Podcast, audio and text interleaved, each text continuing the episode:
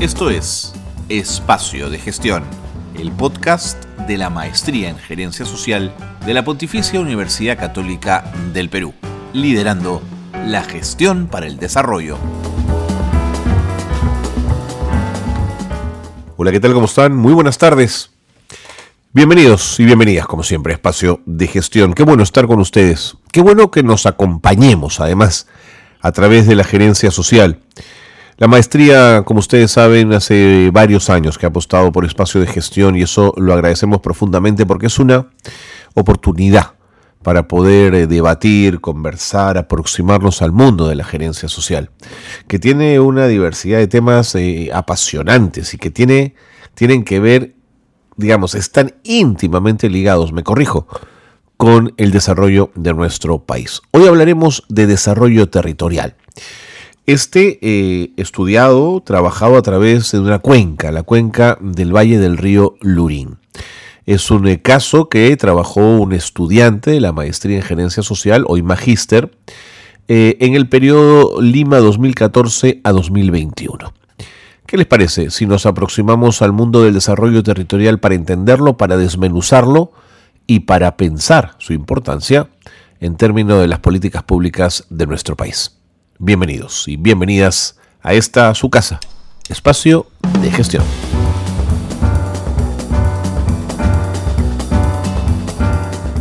Vicky, como, como lo habíamos anunciado y como es eh, parte habitual de nuestro programa, queremos ahora retomar em, la conversación abierta y franca con quienes han sido parte de la maestría en gerencia social, con quienes hoy son magísters en gerencia social y cuya investigación de grado siempre nos da espacio para conversar y para aproximarnos al mundo de la gerencia social. Hoy vamos a conversar con el magíster José Antonio Zavala.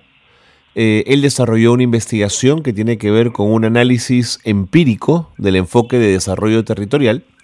Él se abocó a un estudio de caso en la cuenca del Valle del Río Lurín, y lo hizo en el periodo 2014-2021. José Antonio está con nosotros y yo quiero agradecerle muchísimo que se haya tomado estos minutos para acompañarnos. José Antonio, ¿cómo estás? Hola Carlos, ¿cómo estás? Un gusto, gracias por la invitación. Muy bien, eh, dispuesto a colaborar con la información. Bien, comencemos. Em, cuando se habla de enfoque de desarrollo territorial y te centras en la cuenca del Valle de Río Lurín, eh, ¿Por qué estableces esta delimitación geográfica y esa extensión territorial que te ofrece el Valle del Río Lurín? ¿Por qué era interesante para ti? Mira, es interesante para mí porque primero es, eh, digamos, el último pulmón verde de Lima. Eh, es un valle que está muy cerca de Lima, que tiene todas las características, digamos, del Perú, ¿no? Tiene diferentes pisos altitudinales además de ser una fuente de, recursos agrarios para, para, la ciudad, tanto en frutas como leguminosas, como son las arberjas, lentejas, y tener un potencial turístico importante y estar cerca de la capital y también al mar. Claro. Eh, y por otra parte fue porque yo estuve eh, hace varios años eh, apoyando la propuesta de cooperación técnica con el Banco Interamericano de Desarrollo, cuando esto era un nivel inicial no, no fue parte de la ejecución, pero cuando era mi idea inicial, entonces, cuando yo estuve cursando la maestría y tenía y tuve el interés de, aplicarme a la especialización de desarrollo territorial, eh, digamos, fue lo que me motivó a, tomar esta área como caso de estudio. Correcto. Eh, ¿cuál, ¿Cuál es la estructura socioeconómica de las poblaciones que habitan en la cuenca del Valle del Río Lurín? Mm, bueno, son agropecuarios, de, a ver, son las es cuenca media, cuenca baja y cuenca alta. Los eh, agropecuarios son personas de, digamos, entre la base de la pirámide, ¿no? De, ingresos. Estamos en la primera base de la pirámide, por lo que algunas actividades son de subsistencia y otras que les permite generar algún recurso para poder eh, hacer algún mejor nivel de vida. Son agropecuarios con acceso a fuente de agua, con em, recursos suficientes como para producir eh, frutales, inclusive transformarlos en néctares, y en otros casos para asociarse para vender en producción grande eh, leguminosas, que son el producto que es el bandera ¿no? en, ese lugar, que son las, alberjas y lentejas que se han podido llevar inclusive a mercados mayoristas por la vinculación que tienen ellos con familia. Pero por el apoyo del proyecto en ese momento, que lo llevaba CCD, se pudo hacer eh, nexos con supermercados y colocar también eh, productos transformados desde los frutales, como néctares y mermeladas, lo que implicó también una transformación a nivel de gestión de, de los de, los hogares que estaban trabajando. Entiendo, entiendo. ¿Y, ¿Y, cuál ha sido la, la evolución histórica de ese desarrollo territorial en la cuenca del Valle? Ah, esa es una buena pregunta porque es una trayectoria. Mi tesis es una fotografía. Porque si bien estoy tomando algunos años, eh, es una sección solamente de la trayectoria. Hace como 20 años en Procuenca, que era una organización que se formó con diferentes organizaciones de la sociedad civil y también dentro de del Valle del Lurín, e inició el proyecto a, nivel de desarrollo agropecuario, ¿no? tratando de que el, las fuentes de agua fueran las suficientes como para desarrollar la productividad del valle. Y durante esos 20 años, el, el mismo alcalde de, de Lurín llevó a que las cosas comenzaran a, desarrollarse, eh, generando a través de proyectos de inversión pública los reservorios de agua en la cuenca alta, a través de acumulación de agua de lluvia. Y esto generó que el valle fuera verde. Sin embargo, era necesario también transformar la producción. Claro. Y eso lo que ha traído como consecuencia es, eh, quizás un poco corto el tiempo para explicarlo, pero que a lo largo de 20 años haya una transformación positiva, ¿no? De, de, no solamente ventas en conjunto y que hay ingresos, sino que también la calidad de vida suba. Porque al final eso es lo que lo que redunda o el, impacto que genera, ¿no? El, el trabajo en una persona, ¿no? Que mejore su calidad de vida, ¿no? Porque los ingresos son un medio para eso. Entonces, si bien comenzó a, generarse mayores ingresos, hubo mayor enfoque por desarrollar áreas que eran turísticas. En ese caso, eh, la misma Antioquía se desarrolló desde el punto de vista turístico y había otras zonas que ya comenzaron a ver que necesitaban mejorar, ¿no? Sus carreteras, sus vías de acceso, sus servicios. De acuerdo. Entonces, ha habido un cambio de visión también, ¿no? ¿Hacia dónde? Hacia una, una visión más próspera de lo que es el territorio, ¿no? De primero considerarlo no solamente como el hogar, sino como un elemento productivo y de integración entre diferentes distritos que forman la cuenca.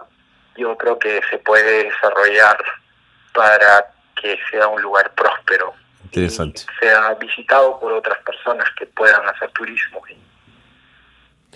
Y dime, dime una cosa, José Antonio, en, en el espacio de tu investigación pudiste revisar si habían eh, políticas públicas que se hubiesen implementado eh, recientemente para promover el desarrollo territorial en la cuenca del Valle del Río Lurín.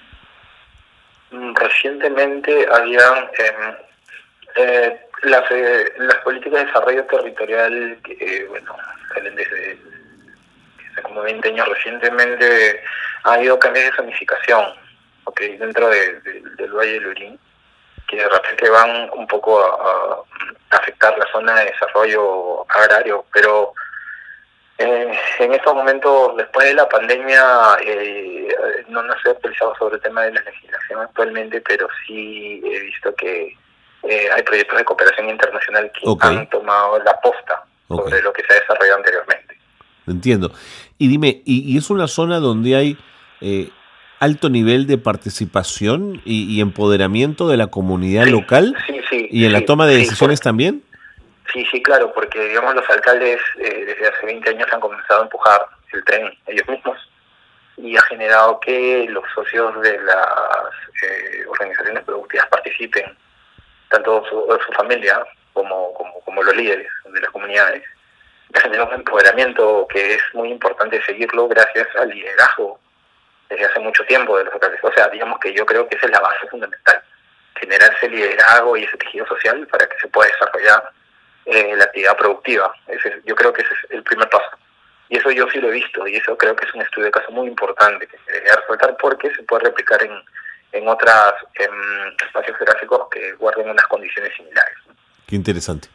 José Antonio, eh, tengo varias preguntas que hacerte, pero tengo que irme con las noticias de gerencia social. Por favor, no te vayas. Quédate un rato más para seguir conversando. De acuerdo. José Antonio Zavala, magíster en gerencia social, eh, nos espera unos segundos. Vamos con las noticias de gerencia social y regresamos en un instante aquí en Espacio de Gestión. No se vayan.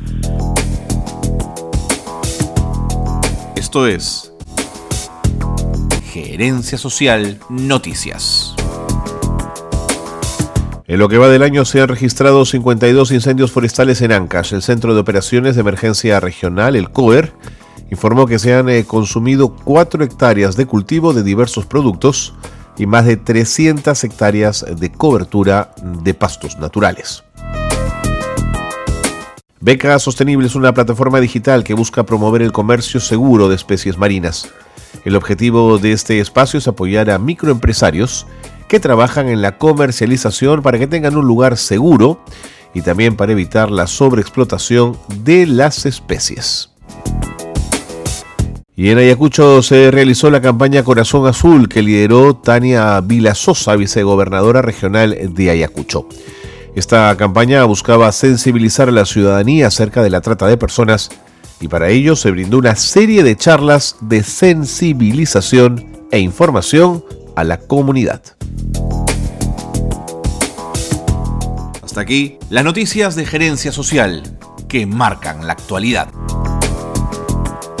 Seguimos en el programa, qué bueno que se han quedado con nosotros. Estamos eh, conversando con un exalumno de la maestría, hoy magíster en gerencia social, el es José Antonio Zavala, y estamos eh, conversando sobre eh, su tesis que tuvo que ver con el asunto de desarrollo territorial en la cuenca del Valle del Río Lurín en el periodo 2014-2021. Él hizo un estudio de caso. José Antonio, en este momento, más allá de lo agrario, ¿qué otros recursos naturales y medioambientales cuenta el Valle del Río Lurín? Mm, mira, em, los recursos medioambientales son, eh, digamos, el área verde, eh, tiene ríos, tiene lugares muy, muy, em, muy apropiados como para visitar, hacer turismo vivencial y también hacer visitas este, puntuales ¿no? al lugar. Tiene campos agrícolas, tiene espacios verdes para la recreación. Es como si resumiéramos en diferentes puntos altitudinales el Perú, ¿no? Puedes llegar hasta una zona muy alta, donde la lluvia y la niebla son predominantes. Eh, tienes también accesos ¿no? a vías de, turismo de ruta, eh, digamos, hay diferentes tipos de, de, recursos naturales, pero además eh, el sector que se puede desarrollar es el turístico. Creo que estoy redundando en eso, pero lo que sucede es que para trabajar un desarrollo turístico se necesita articular todo en un plan estratégico según los em, eh, los municipios y generar un, un, análisis de brecha para ver qué se puede eh, se en corto plazo para planificar estratégicamente y así ofrecer servicios en conjunto, porque la parte agrícola ha sido, digamos, una, una fuente importante de ingresos, pero, digamos, llegar a un segundo nivel de desarrollo, o sea, más alto, se puede hacer a nivel turístico, y eso implicaría como un salto cuántico, no sé si me dejo entender en ese sentido, pero yo creo que con el tejido social de liderazgo se puede generar, digamos que es el, el segundo reto, ¿no? digamos, como un siguiente nivel. Interesante. Ahora, del estudio del caso, eh, la posibilidad de pensar en el desarrollo con un enfoque territorial, ¿qué ventajas se encuentra y qué complicaciones se encuentra también, José Antonio? Mm, mira, las ventajas son que al tener los incentivos alineados desde las autoridades hasta los, hogares, los acuerdos son bastante eficientes y esto implica que, por ejemplo, si se están de acuerdo en generar eh, tecnología para el riego, eh, va a ser eh, bastante pertinente y eficiente su implementación. Y la capacitación y la voluntad de trabajar también. Em, eh, las dificultades son justamente si es que no hay un acuerdo determinado en gran parte de la población, pero o sea, si partimos que hay un liderazgo y la gente está, está alineada, sí. Ahora, eh, una complicación podría ser, por ejemplo, el caso de, haciendo ejemplificación con el caso, em, si los productores estaban acostumbrados a comerciar con mercados y luego pasan a clientes más formales e institucionales. El tema de control de calidad sí es un reto. Entonces eso implica capacitación, pruebas, ensayo-error. y eso es un proceso que, que lo tienen que asimilar bien, que quizá con que no están acostumbrados porque su, sus ventas eran de muy corto plazo, ¿no? en cambio lo otro implica como un proceso de aprendizaje. Y, digamos, ese tipo de elementos que son beneficiosos en un mediano plazo quizás no sean tan buenos como un corto plazo. Es como cuando uno estudia, ¿no? O sea, los beneficios de lo que uno estudia no lo ve al año, sino lo ve después de la carrera y después posteriormente más adelante, ¿no? Entonces, mm. es, digamos, que se guarda ese sentido. Y otro y otra variable es que si, por ejemplo, extrapolamos el caso de Valle Lurín a otras regiones sería el tema político. O sea, cuán cuánto están alineando los incentivos políticos a los programáticos sobre la población. ¿no? Digamos, encontrar un justo medio porque todos los territorios, más allá de sus recursos que tengan, este, necesitan tener, digamos, un cierto nivel de capital social para poder trabajar. Y eso puede ser una ventaja si es que todo está alineado, una ventaja si es que no está alineado. Pero eso es lo que estoy esbozando como dificultad. Totalmente, totalmente. Eh, ¿Y cuáles son las lecciones que pueden extraerse de la experiencia de desarrollo territorial en la cuenca del Valle del Río Lurín? Eh, que como bien has señalado tengan esta capacidad de, de replicabilidad. Tú me dices, claro, hace falta un liderazgo, pero tú dirías que esto tiene sentido en, los valles costeños, pensarías que también es replicable en el mundo andino. ¿Qué sensación te deja eso?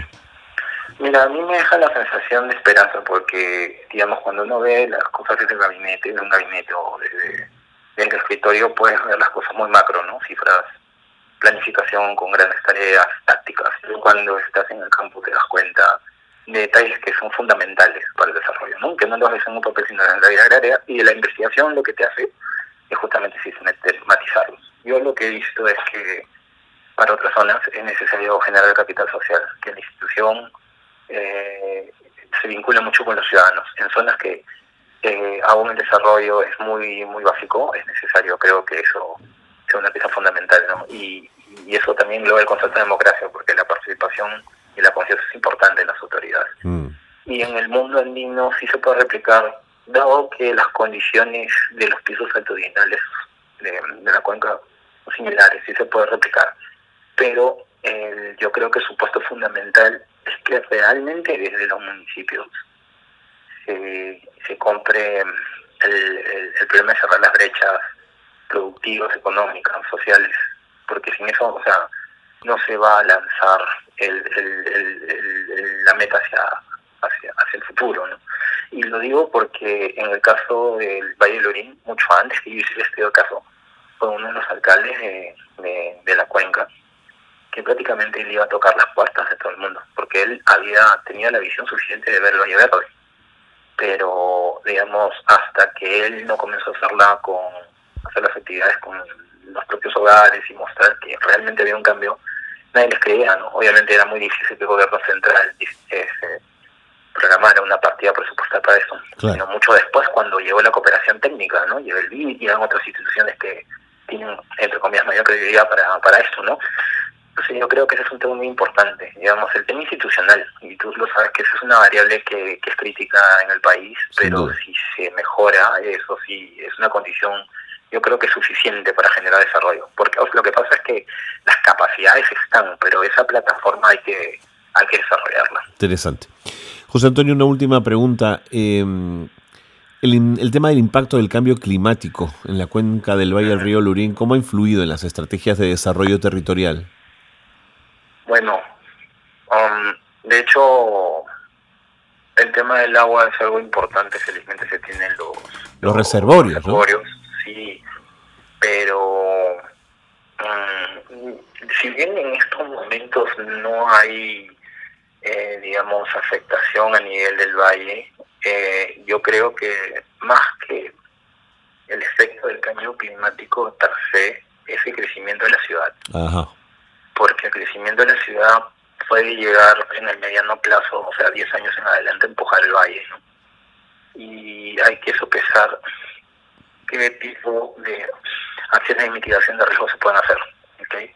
Yo creo que el tema de cambio climático obviamente podría afectar las, las zonas más altas, donde eh, digamos, las precipitaciones pueden cambiar de estacionalidad o de magnitud pero digamos el valle, eh, digamos las amenazas que pueden tener la de cambio climático, que era tu pregunta principal, pero como te digo que este, ese riesgo se puede sopesar, por lo menos en el mediano plazo, es el crecimiento de la ciudad. Claro. Y yo lo pongo como importante porque si es el último pulmón verde que se tiene. No, valioso, valioso, valioso. No, no, perderlo. yo creo que es como una mina oro. Una mina oro en el sentido social porque lo tienes en la mano, pero con más vías de acceso podría ser hasta muy importante para que las mismas personas conozcan este valle y, y lo y lo y lo cuiden, ¿no? lo autorregulen, porque si bien en la parte más baja que está el mar hay, pueden haber proyectos inmobiliarios, al final eso genera un, eh, una carga ¿no? sobre el valle, porque las zonas limítrofes son muy cercanas. Sí, pues. Y, y también hay este de, árboles, eh, perdón, disculpa, hay eh, cultivos de frutas que abastecen al mercado de frutas. Entonces, si uno se pone a hacer ejercicio de simulación, obviamente que si hay una afectación, el precio de la fruta va a subir. Entonces, lo digo así de simple. Habría consecuencias a nivel social, no solamente porque te queda dinero, sino porque hay gente que tendría que ver cómo trabaja con lo que tiene, ¿no? Entonces... Totalmente. Sí. De acuerdo. es el punto que te que resaltar dentro de la pregunta que me hiciste. De acuerdo. José Antonio, el tiempo nos ha ganado. Muchísimas gracias por habernos ayudado a entender un poquito más el tema del enfoque territorial, su impacto en, en la cuenca del Valle del Río Lurín, que es la que estudiaste y trabajaste en ese periodo, como dices tú, en esa fotografía del 14 al 21. Muchísimas gracias por habernos atendido. A ti, a ti, a ti, Carlos, gracias por la oportunidad de difundir el trabajo y espero que, que la gente en general se interese por el valle y digamos las consecuencias que tiene un estudio de este tipo. Totalmente. José Antonio Zavala ha estado con nosotros en el programa Magíster en Gerencia Social. Con él hemos eh, podido conversar eh, largamente en torno al tema de su investigación y al enfoque de desarrollo, que es una, al enfoque territorial, perdón, que es una forma de entender el desarrollo desde el espacio de la gerencia social. Nos vamos, nos encontramos la próxima semana. Muy buenas tardes.